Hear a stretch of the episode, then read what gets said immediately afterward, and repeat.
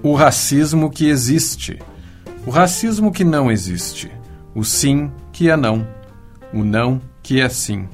É assim o Brasil ou não? Oliveira Silveira.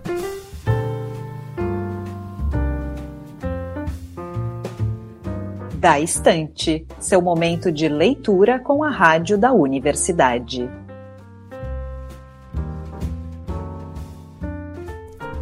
Olá, queridos ouvintes. Eu sou Liz de Bortoli, chegando com mais uma semana de leituras aqui no Da Estante. Comigo na técnica está Jefferson Gomes. Nesta quarta-feira, comemoraríamos o aniversário de 82 anos do poeta e militante Oliveira Silveira.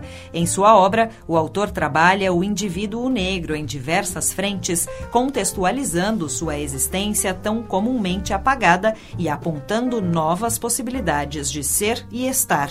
Nesse sentido, trazemos o poema No Mapa, que aponta diferentes regiões e suas respectivas manifestações da cultura negra, fazendo inclusive um movimento de mesclar as figuras do negro e do gaúcho.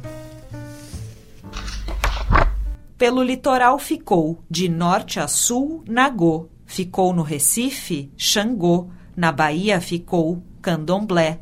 No Rio Grande é o quê? Batuque, tchê. Filho de santo de bombacha, Ogum, comendo churrasco, jeito gaúcho do negro batuque.